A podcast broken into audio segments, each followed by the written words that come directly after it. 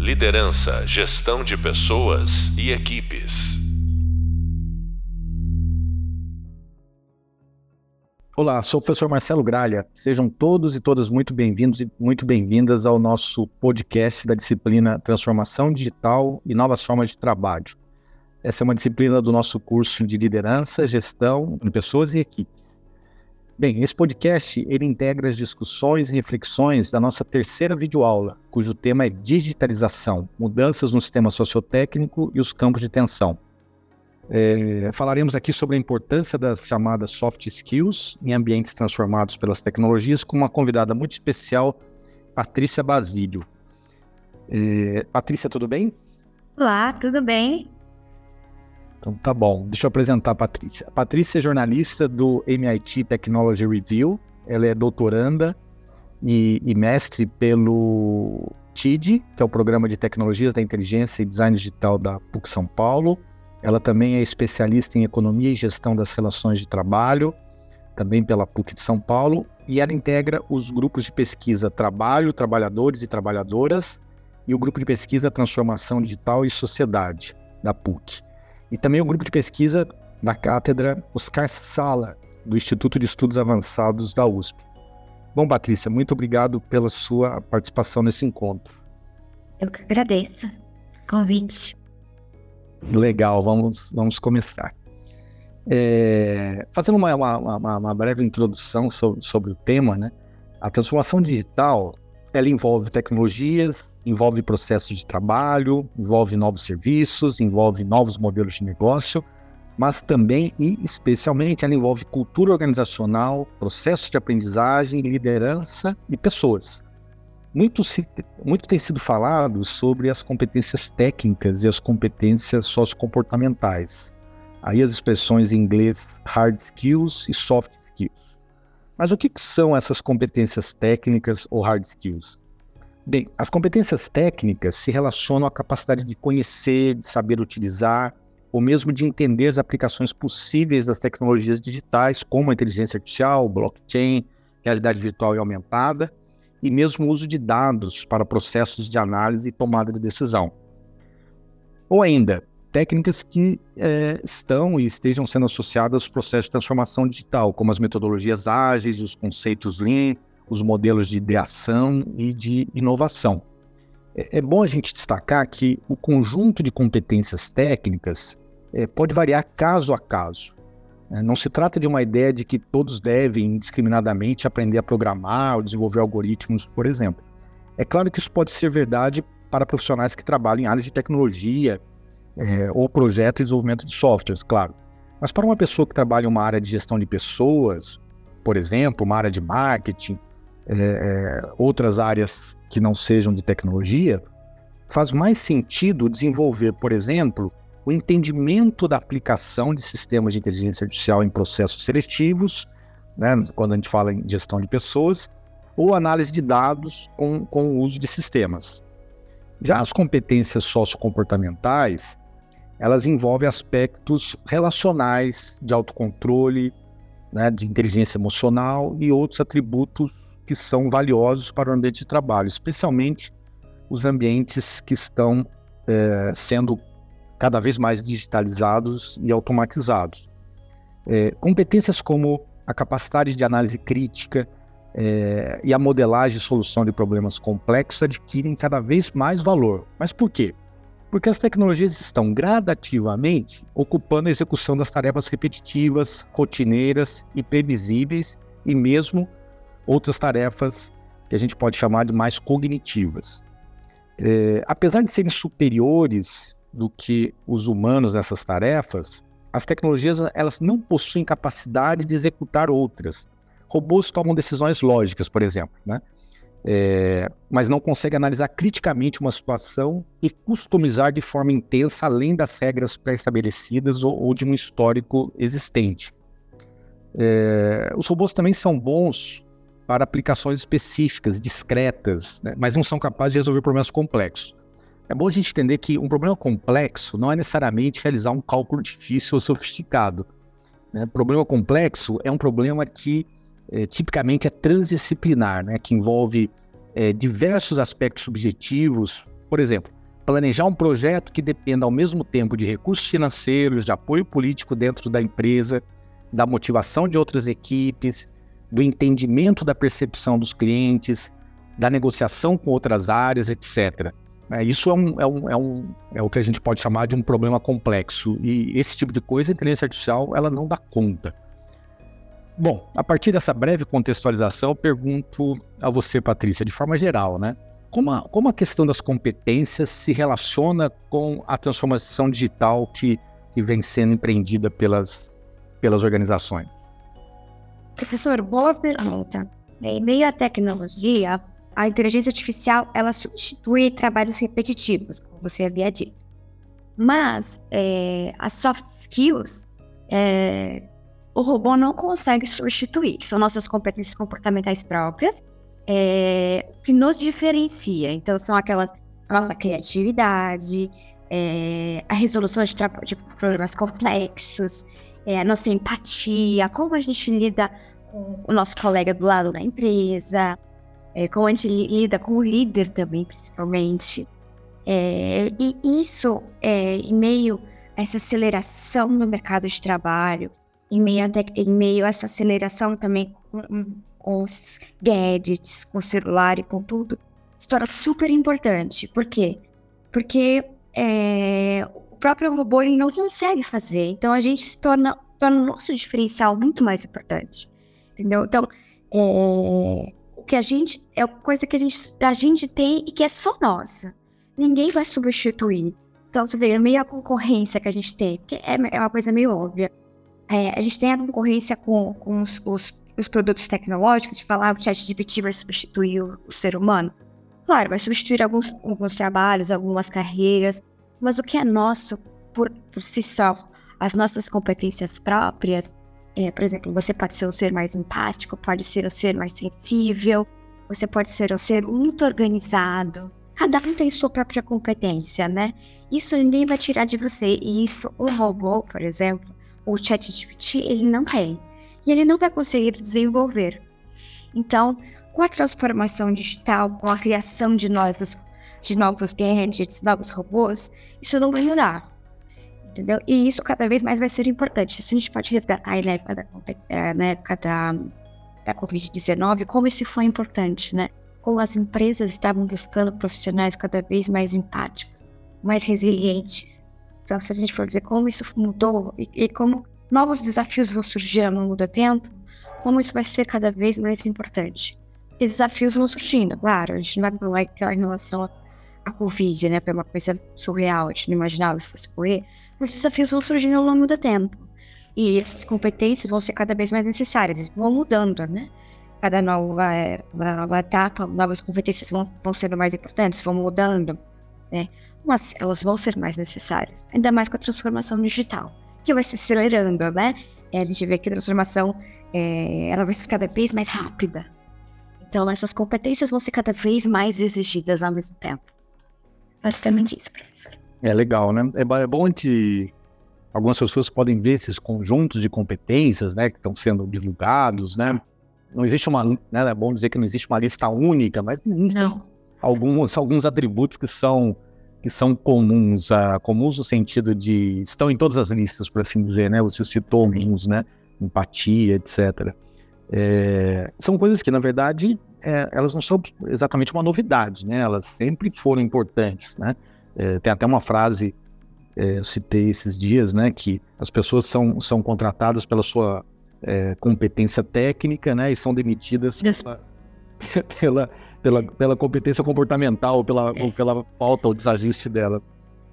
Exatamente, exatamente. Muitas pessoas, por exemplo, muitos profissionais acabam tendo problemas de relacionamento com a equipe, ou a gente vê muito, né, que falam que aquela pessoa subiu o ego, né? A gente fala, poxa, aquela pessoa tem dificuldade porque ela acha que ela é mais importante que o outro. Isso é a competência comportamental dela, ela não sabe lidar com o próprio espaço, Exato. com o ego dela, né? E, e como você havia dito, é, as competências geralmente são as mesmas. O que muda, às vezes, é a prioridade nessa etapa, né? Nessa atual fase, é, essa competência é mais importante para a outra, e muda, essa, essa se tornou mais importante, entendeu? Perfeito. Mas o, a questão-chave é, é, o que você citou, né? Quer dizer, com, a gente tem um, a gente está num processo de mudança, né, muito acelerado, né? É, acho que a gente está no, não posso dizer que a gente está no meio dele, acho que a gente está no início dele. E, e, aí as coisas estão mudando de forma muito rápida, né? Como talvez essa, essa, essa geração, essas gerações que, que estão vivas aqui ainda em idade de trabalho, né? É, nunca presenciaram. E, e aí é, algumas coisas elas adquirem uma importância maior e nesse caso é, por conta do, da, da, do papel que a tecnologia vai assumindo nos locais de trabalho, como você disse, assumindo algumas tarefas, né, algumas tarefas repetitivas, mas também algumas tarefas é, que a gente chama de cognitivas. E, e aí não adianta, né, profissionalmente, a gente é, se posicionar em, em, competição com a tecnologia. Né? A tecnologia ela avança inexoravelmente, traz uma série de benefícios, mas a gente tem que, é, digamos assim, profissionalmente nos reposicionarmos, investimos né, no desenvolvimento dessas competências que é, vocês estão muito bem que, a, que, as máquinas não têm e provavelmente né, não, não parece não parece que, que, que, terão pelo menos até onde te enxerga no, no horizonte, né? Exatamente. Bom, é, uma, uma, agora eu faço algumas perguntas específicas para a gente ir aprofundando a nossa conversa e a gente vai debatendo, né? É, as competências técnicas, elas podem mudar em curto espaço de tempo e, e as soft skills? O que acontece nesse, é. nessa questão? Elas podem mudar também? Acho que é um pouco você falou, né? Das é, um pouco você falou. Né? É, as prioridades geralmente mudam, né? Mas você vê que é, é eu citei a questão da Covid, elas mudaram um pouco, né? É, eu acompanho muito pelo Fórum Econômico Mundial os relatórios que saem anualmente e até trouxe para vocês é, a, ordem, mas que na época da Covid-19, é, que saiu o relatório em 2020, né? No ano seguinte, estopim da, da crise, na verdade, saiu em 2021, né? Porque a crise, a, a Covid chegou em 2019, e aí nós temos conta do mundo em 2020, então o relatório saiu em 2021 algumas novas competências saíram com muita força, que foi a questão da resiliência, que não tinha antes. É... Então, quer dizer, a resiliência foi a que saiu e agora geralmente está em todos, né? Todos os relatórios que saem, não só do fórum, como de, de consultorias, resiliência entrou, é, que não era comum sair. É, a questão também da, da empatia, geralmente falavam de empatia, mas agora a empatia entra com muita força. Então, a, a questão é, das, das, competências muito ligadas ao, ao, ser humano, a questão da, de como lidar com o próximo, ganharam muita, muita força. Porque antes era a questão da organização, né? Era a questão de é, pensamento crítico, era a questão de como trabalhar. Agora, a questão mais de lidar com o ser humano ganhou muita, for muita força desde a pandemia. Eu acho que tende, tende a ficar, né? Porque acho que as empresas perceberam que você é, lidando melhor com o seu próximo, seja o colega, seja o líder, é, você trabalha melhor, produz melhor. E os colegas também produzem melhor, né? é, e, Verdade. E, e, real, entendeu? Porque se o ambiente é tóxico, tá? você pode ver que saíram muitas revistas é, de, de, de gestão nas últimas, nas últimas semanas saíram esse ambiente, ambiente tóxico prejudica tudo. Você pode ser um profissional organizado, você pode ser um profissional criativo, mas se o ambiente é tóxico, você não, é, não vai ser nada disso. Então, eu acho que é, essas, então, essas competências de, de resiliência, empatia ganharam muita força nos últimos anos por conta disso. Vai tornar um ambiente de trabalho um lugar mais agradável. É, você. Oi, desculpa, conclua. Perdão, professor, pode, pode, pode seguir. É, não, você citou duas, duas. Eu fiquei ansioso aqui para comentar. Não, a ansiedade é uma. É a ansiedade, exatamente o que eu ia falar. Olha a ansiedade, né? Porque uma em relação. Dizer, resiliência e empatia, né? Até comentando, né? A empatia é, é bem claro isso, né? Numa análise até mais, mais tranquila, é, porque as, as máquinas não têm empatia, né? Então, a gente tem que compensar, porque à medida que as empresas digitalizam seus processos, seus serviços, elas ganham eficiência, ganham produtividade, ganham escala, né, e outras, outras é, e conseguem outra, outras vantagens em custo, etc. É, mas há sempre um risco de uma desumanização, né, especialmente das interfaces com os clientes. Né? Isso é muito nítido, o quanto que o erro na dose, né? Tem aquela, tem aquela máxima que diz que a diferença entre o remédio e o veneno é a dose, né? Quando se erra na dose e digitaliza demais a ponto da, dos clientes, usuários, terem dificuldade em resolver problemas, em tratarem de assuntos que não estão, digamos, padronizados pelo sistema, né? O quanto que isso afeta a satisfação dos clientes e, e os afasta é, das empresas. Né? Então, a empatia, claramente, é, digamos, nesse aspecto, só a empatia humana nos salva, né? Para compensar uh, o excesso né, de, que pode ser cometido com a digitalização, com a automação. Então precisa de sabedoria para desenhar os processos, né, não é somente automatizando, automatizando, automatizando, que pode ficar bom, né? Mas pode ficar bom para quem? Às vezes só para a empresa e não fica para o cliente, né? Então aí a coisa não Perfeito. faz sentido, né? Agora, outro que, que daí é uma, uma, uma, questão, digamos, mais polêmica, mas você tratou disso e eu acho muito importante a gente tratar, né? Não ficar só na, na superfície, é essa questão de resiliência, né? A gente não pode confundir resiliência, né, com capacidade de suportar o insuportável, né? Capacidade de conviver em, em, por muito tempo em ambientes de trabalho que sejam tóxicos, né?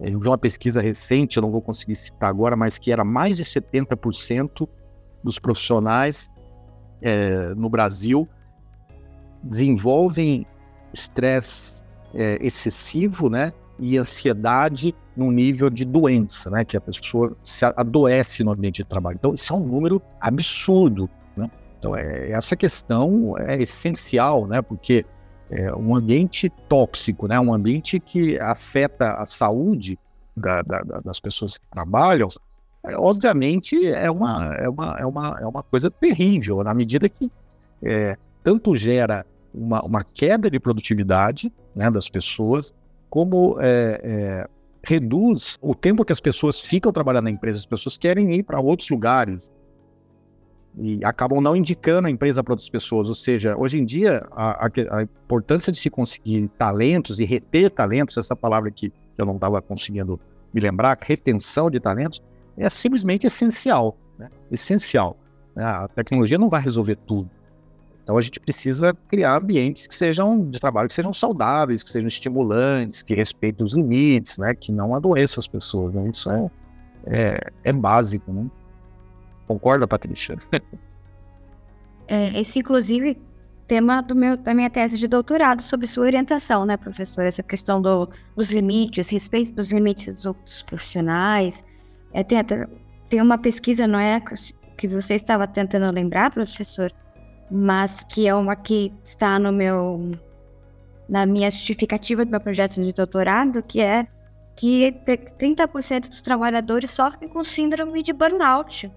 Muito também porque o ambiente profissional, do ambiente da empresa, o ambiente de trabalho é ruim.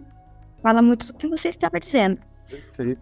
Mas sobre outra, outra competência que eu acho que só preciso citar, que também ganhou espaço nesses últimos anos, é a de é, aprendizado contínuo, que é lifelong learning, né? Por conta dessa aceleração da tecnologia. Sim, sem dúvida, sem dúvida. Até retomando um pouquinho, uh, quando você falar a questão do, do burnout, né? Destacar o, o, o quão essencial é a participação das lideranças para resolver essas questões, né? Porque a gente tem que aprender também com aquilo que já vem, né, do, do, do passado e que continua importante, né? As pessoas, é, via de regra, elas, elas sofrem mais os impactos da sua liderança direta, né? muito menos do que das políticas da empresa, dos salários oferecidos, né, do, dos cargos, etc. É claro que tudo, tudo isso é importante, tudo isso impacta, né? Mas, no geral, uma parcela muito grande das pessoas é, é, deixa a empresa, né, ou sofre no ambiente de trabalho por conta da relação com as suas lideranças. Né? Então, a importância das lideranças serem boas lideranças. Né? É, Para ter um ambiente, como você disse, saudável, preciso de lideranças que sejam saudáveis. Saudáveis. Isso, isso merece nota. Né? Agora, quando você falou da aprendizagem contínua, isso tem a ver com, com a questão né, que eu coloquei. Né? As competências técnicas, elas, elas é, respondem a pergunta, né? elas, elas mudam rapidamente. Né? Então, hoje a gente tem uma certa é, algumas tecnologias e algumas aplicações que estão disponíveis. E, e, até com a velocidade, né, que está muito acentuada, isso vai mudando. Então, se eu parar de estudar hoje, é, eu estou perdido, né? Quer dizer, isso também, igual a gente conversou agora há pouco, também não é exatamente uma novidade, né? É, mas agora ficou mais intensa por conta dessa, dessa mutabilidade, né? dessa mudança é, constante, né? É, especialmente com as competências técnicas, né? com o uso das tecnologias, com as novas técnicas associadas tal. Bom, então acho que você respondeu com isso. E as soft skills você já tinha comentado, né? Que elas vão mudando, até você citou o, o relatório do Fórum Econômico Mundial, né? Que a cada ano atualiza, né? É verdade. Mas não tem uma mudança tão radical, né, Patrícia? No caso das soft skills, você, se você consegue desenvolver soft skills, você, de alguma maneira, você garante um novo patamar, não é isso? Sim, você garante aí a sua bagagem, né? Durante um tempo. Exato, exato. Agora, é, conta pra gente, na, nas pesquisas que você tem feito, nos estudos, quais são as principais soft skills? Você já citou algumas, é, mas pode repetir, claro, que, que, estão valorizadas atualmente. É, eu vou, eu vou trazer para vocês aqui o relatório, o último relatório divulgado pelo Fórum Econômico Mundial desse ano, né? Foi divulgado recentemente, faz ah, okay, um, um mês mais ou menos. E vou falar em ordem, tá? Então são 10. É, vou falar em ordem. Pensamento crítico, primeiro. Criatividade, segundo. Terceiro são três. Resiliência, flexibilidade e agilidade. Quarto, motivação e autoconsciência. Quinto, curiosidade e aprendizado contínuo. 6. Alfabetização tecnológica. 7. Confiabilidade e atenção aos detalhes. 8. Empatia e escutativa. 9. Liderança e influência social. E 10. Controle de qualidade. Essa, nessa ordem. Claro que eles também deram destaque, é, eles falaram quais são as skills cognitivas, é, as de eficácia, de eficácia própria, as de gestão, as tecnológicas e as de trabalho com o próximo, né? Então, eles dividiram assim: as tecnológicas são a de, de alfabetização, né? A maioria delas é de, de autoeficácia, de aprendizado próprio para eficácia, sendo que a segunda que tem mais, né? É, é a de trabalho com o próximo como eu havia falado para você. Importância disso. Bacana, bacana. É, é interessante que né, você cita. É o tema que, que, que o relatório do Fórum Econômico usa mesmo, alfabetização tecnológica, né? É, esse é um tema essencial, né? Tá, inclusive, obviamente, está até colocado, né, como, como uma nova competência, né? De você e se relaciona ao que você tinha comentado com a aprendizagem contínua, né? É, mas eu quero só destacar aqui a importância disso, é, especialmente para gerações mais maduras, né? Recentemente, é, nós a gente conversava no nosso grupo de pesquisa sobre a importância da, da, de programas de requalificação dos profissionais 50 mais, né? porque é uma geração que, que não é nativo digital, né? Como, como se, se diz hoje. E é uma geração super valiosa, né? Que tem experiência, tem conhecimento técnico, é, se, se, está até hoje atuando é porque desenvolveu competências é, importantes né, no local de trabalho e, e, as empresas têm que ter uma estratégia né, e ter programas específicos, que não é a mesma coisa, né? E você fazer um programa de atualização para uma profissional, um profissional jovem de 20 e poucos anos e para é, uma pessoa é, com 50 anos ou mais, né? Eu acho que essa é uma questão chave para as lideranças. Patrícia, é, então, embalando nisso daí, como você vê o, o, papel da liderança no desenvolvimento das soft skills? Sim. Na minha avaliação, tanto como é, quem pesquisou o assunto como profissional, tá? O papel da liderança é ajudar o colaborador a desenvolver suas competências, tá? As soft skills. Porque para mim é o ganho é mútuo. Tipo, se o profissional ele desenvolve as competências, é, ele vai, vai poder usar o que ele tem de melhor. E a empresa também vai acompanhar de perto o amadurecimento desse profissional sem perder ele para o mercado. Essa é a minha avaliação. E eu vi uma pesquisa também é, realizada pela consultoria de gestão Bain Company, destaca que um funcionário desmotivado pode ser 125% menos produtivo do que aqueles que se sentem engajados e inspirados. Eu acho que vale a pena, porque se você ajudar o profissional a desenvolver o que ele tem de melhor, ele vai se sentir muito melhor para trabalhar. Então, se você, por exemplo, vê um profissional que ele é melhor é, se comunicando, apresentando, é, fazendo apresentações para o cliente, ele se comunica melhor, deixa ele fazer isso. Deixa ele né, fazer esse trabalho, desenvolve essa parte de comunicação dele. Cabe ao líder perceber o que ele faz de melhor entendeu? e desenvolver essa parte. Essa é a minha avaliação. Isso aí é sua, professor. eu concordo com você. Eu estava escutando você falar aqui, estava pensando um monte de coisa, né? É, primeira é que uh, assim, né, tem, tem, assim como, por exemplo, motivação é uma coisa que não é transferível, né? não é delegável para a área de recursos humanos ou gestão de pessoas, né? é, é, uma, é uma responsabilidade é, intrínseca né, da função de liderança.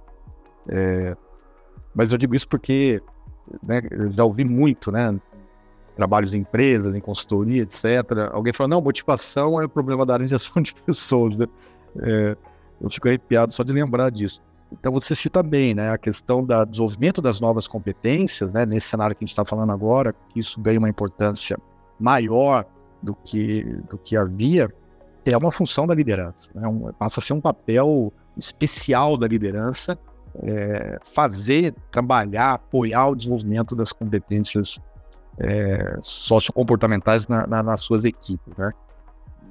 E, e o envolvimento da liderança nesse tipo de ação, né, que é desenvolvimento de pessoas, né, basicamente é isso, é uma coisa que vários líderes é, em empresas falam já há muito tempo, já há décadas, né, isso é uma coisa que não mudou né, com a tecnologia. Sei lá, me lembro agora rapidamente Jack Welch, né, que era o icônico líder da, da General Electric, da GE, é, na hora chegou um momento da carreira que ele falou, não, agora eu me dedico 100% ao desenvolvimento das novas pessoas, né? No processo, inclusive, de recrutamento e seleção e desenvolvimento do, do, dos futuros líderes da empresa, né?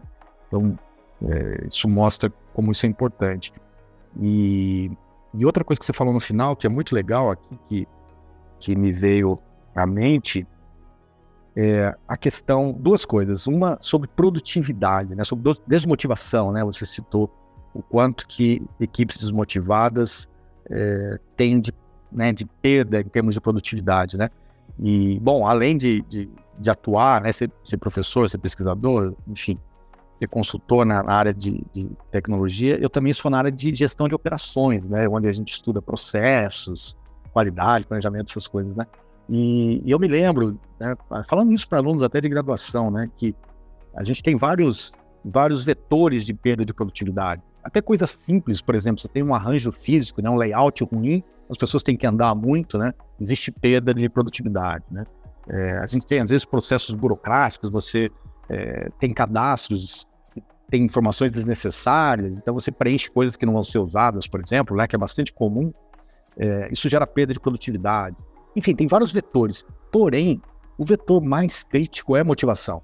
Então, assim, se você, nesse exemplo simples que eu estou dando, se você tem um, um, layout ruim, um arranjo físico ruim numa empresa, você pode perder, sei lá, 3, 4% de, de produtividade. Agora, se você tem uma equipe desmotivada, você pode perder 30% de produtividade, né?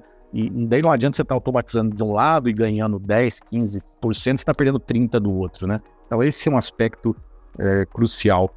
E, e outro que, que a sua fala me lembrou é, foi um pensamento do Peter Drucker, né? Que é o o pai da gestão, né? Um, um, autor, uma pessoa muito interessante, que vale a pena ser lido por todo líder, né?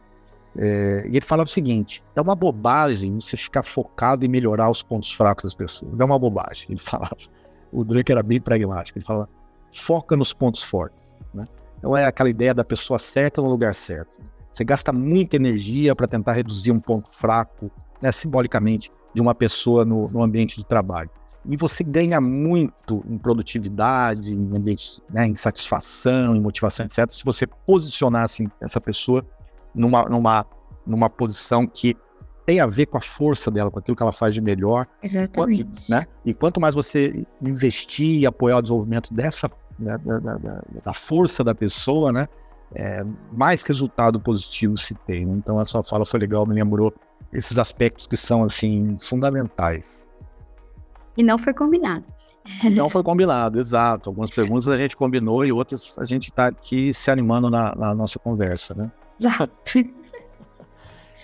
Bom, então vamos duas perguntas combinadas agora, de assuntos que estão mais na pauta e é legal, é legal a gente discutir, né?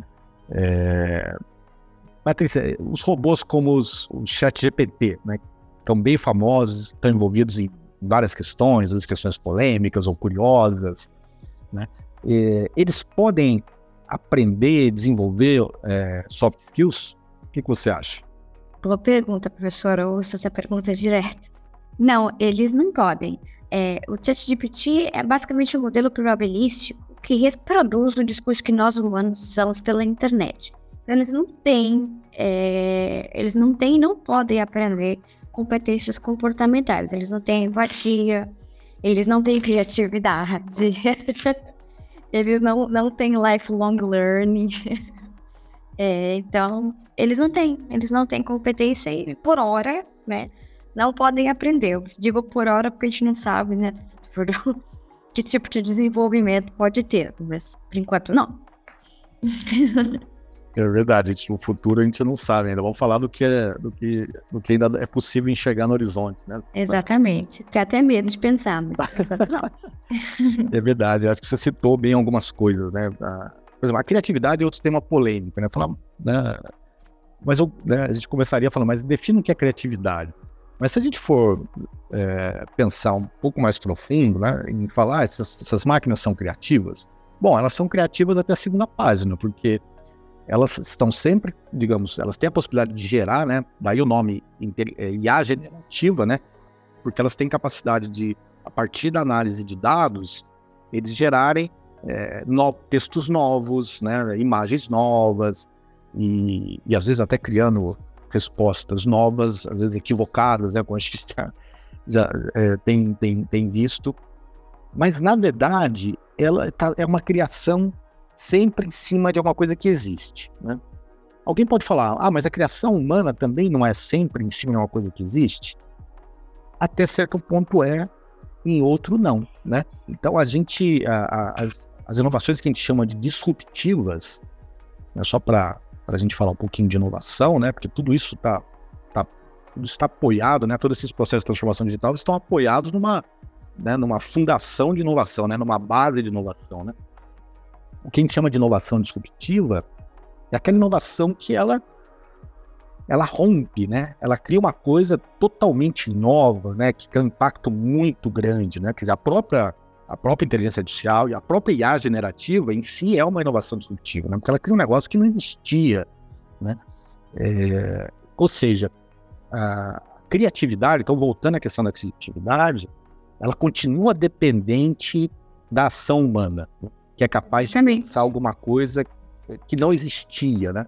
Porque se a gente imaginar as máquinas e a gente, se a humanidade parar de criar, vamos pensar assim, e deixar transferir tudo isso para as máquinas, a gente, é, digamos, vai, pode, vai ficar cada vez mais eficiente, mas a gente vai fazer sempre mais do mesmo, né? Quer dizer, não vai ter nada, nada de muito novo. E temos muitos problemas né, no, no planeta, na sociedade, nas empresas, que dependem de um pensamento disruptivo, né? De, um, de uma coisa absolutamente fora, fora da caixa, né? Então essa é uma, é uma questão interessante. E você citou outras, né? A própria, a própria empatia que a gente já falou, né? Mas né, no fundo são vários, né? Quer dizer, um robô, por exemplo, não pode ter compaixão, né? Ele não consegue desenvolver compaixão, isso é humano demais para ele, né? E mesmo assim, é, é, há pessoas que acreditam que sim, né? É, você vê muitas pessoas hoje é, que às vezes tem relacionamentos com robôs, né? Às vezes há, há essa, esse, esse pensamento de que o robô pode desenvolver alguma coisa e até desenvolvem, as pessoas desenvolvem um carinho, uma paixão por robôs. Pois é, pois é. Isso é uma confusão psicológica. Confusão, pois é, pois é. Nós somos uma espécie complicadinha, né? É, isso acontece não é de agora, né? O, dizer, o primeiro chatbot Sim. que chama Elisa, que foi desenvolvido em 1964, ele já gerou na época gente que se apaixonou, se relacionou com o robô, era, né? usava o robô para fazer confissões, né? E era um, né, se a gente pensar comparativamente com o chatbot hoje, com, com, com o GPT, era uma coisa é, muito primária, né? Um texto Sim. é, bem, bem, bem primário e, quer dizer, isso que você falou é verdade, né? Agora imagina do jeito que os robôs estão hoje, com essas IAs generativas como estão, é, a confusão, como você bem disse. Agora, até a outra questão tem a ver com o que você falou, né?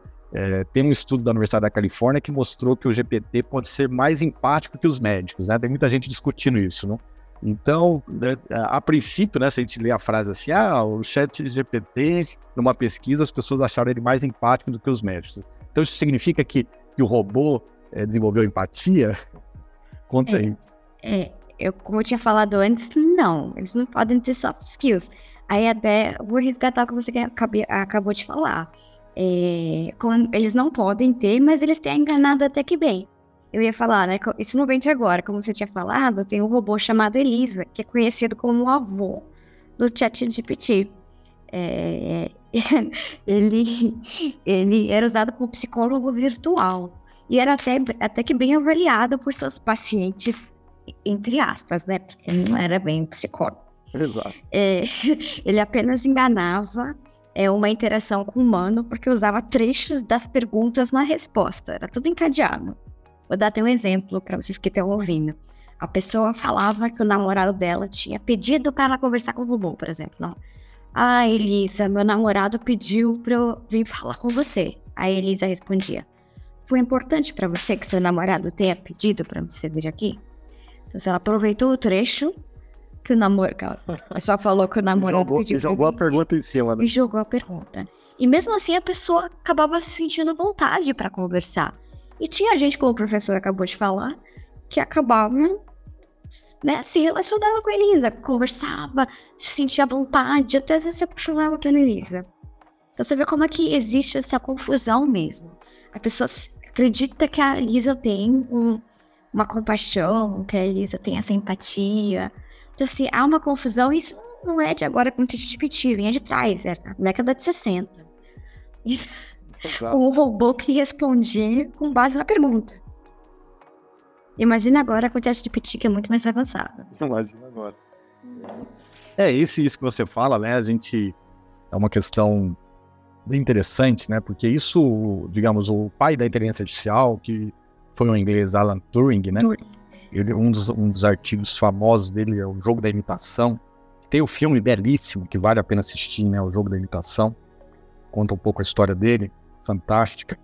É, e falava isso, ele falava no fundo, né, inclusive o teste chamado teste de Turing, né, que é o teste de Turing é, é um teste para você é, afirmar se uma máquina é inteligente ou não. E no teste de Turing, que é o modelo que ele propôs, assim, você pode considerar a máquina inteligente se ela é capaz de iludir. Né? Não, então não é que ela precisa ser inteligente, ela precisa parecer inteligente. Isso já é suficiente, isso já causa uma complexidade é, tremenda, né? É, como a gente está falando agora, né? Mas até a complexidade social de, de, das pessoas acreditarem que, que a máquina está te ouvindo e que ela tem alguma, sente alguma coisa por você, sente empatia. E até coisas mais básicas, como a gente está vendo no chat GPT, né? Ele dá respostas, né, nesse estágio atual do desenvolvimento, é, várias respostas absolutamente erradas, né? Quer dizer, ele, ele, de alguma maneira, ele sempre responde. Então, ele, digamos, o chat GPT, a gente pode afirmar que ele é um mentiroso compulsivo, porque se ele não souber a resposta, ele inventa uma resposta, né? E alguns chamam de alucinação, outros chamam de erro, enfim. Mas a gente tem que é, manter o, o, o, princípio da dúvida, né? O princípio da precaução e... É conferir, né? Questão... Conferir, não não acreditar de coração aberto, né? Enfim, mas... Bom, Matheus, a gente combinou que você também faria uma pergunta, né? Para mim? Claro que sim. Sempre faço. Aliás, o que eu mais faço na vida é perguntar para você. Professor, é, eu vou te fazer a pergunta aqui, ó. É, vamos lá. Uma mesma pessoa pode possuir todo um conjunto grande de soft skills? O que você pensa sobre isso? É, o foco excessivo em algumas competências pode ser usado para não se discutir ou rever determinados aspectos negativos do próprio ambiente de trabalho? É, legal. Essa é uma, uma questão. Tem duas, acho que tem duas questões importantes na tua pergunta, né? A primeira é que se a pessoa pode possuir todo, né, todas as soft skills, né? É, em tese poderia, mas também não poder, também poderia não conseguir fazer isso, né? Isso, isso cai um pouco naquilo que a gente estava falando de focar no, na, na, na, na, força, né? E não na, e não na fraqueza, né? Então, só para dar um exemplo concreto, sei lá.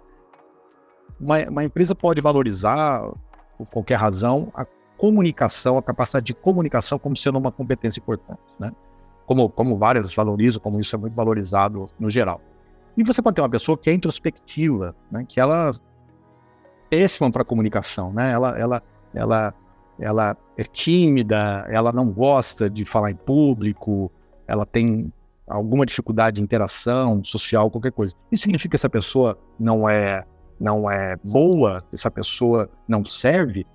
Não, claro que não. Então, assim, o que ela tem de forte? É aquilo que a gente falou. Então, como a empresa não é composta por uma pessoa só, é composta por várias, você pode, né, usando o, o, o bom Peter Drucker, é, pensar em, em, fazer o match né, bacana entre pessoa e função, né, de forma que as mais comunicativas você põe em, em atividades que demandam comunicação. As mais introspectivas talvez tenham uma outra característica, como é, serem pessoas detalhistas ou minuciosas, elas podem entrar em, né, em, outros, em outras etapas, em outras funções, né? Então, acho que a questão-chave não é essa, se, se, todo mundo tem que ter tudo, né? É, a, a, gente quer se desenvolver um pouco naquilo que dá. E, de novo, aquela história, como princípio, foca na força, não na fraqueza. A outra, é, a outra questão, acho que a gente, a gente discutiu um pouco, né? Uh, especialmente em relação à resiliência, né?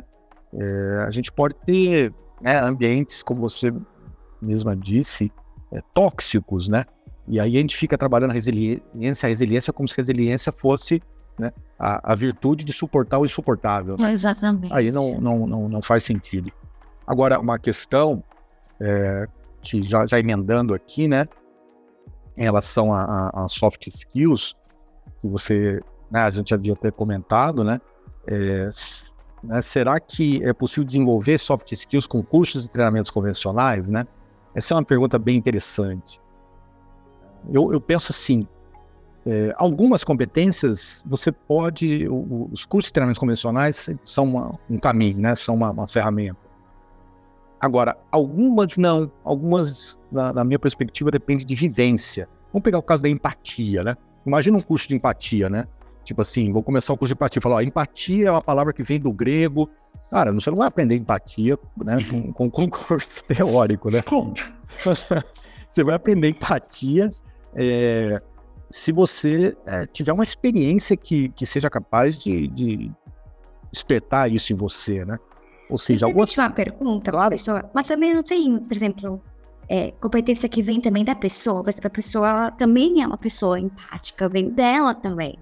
Mas eu fico nessa dúvida. Não, boa, claro. Tem coisas que são competências, podemos dizer assim, inatas, né? Que é. desenvolveram pelo, pela criação da pessoa, pela às vezes pela infância que ela teve, pelo, pela família, né, pela escola, é, pela, pela, pelas experiências que ela teve na vida que desenvolveram aquilo, né?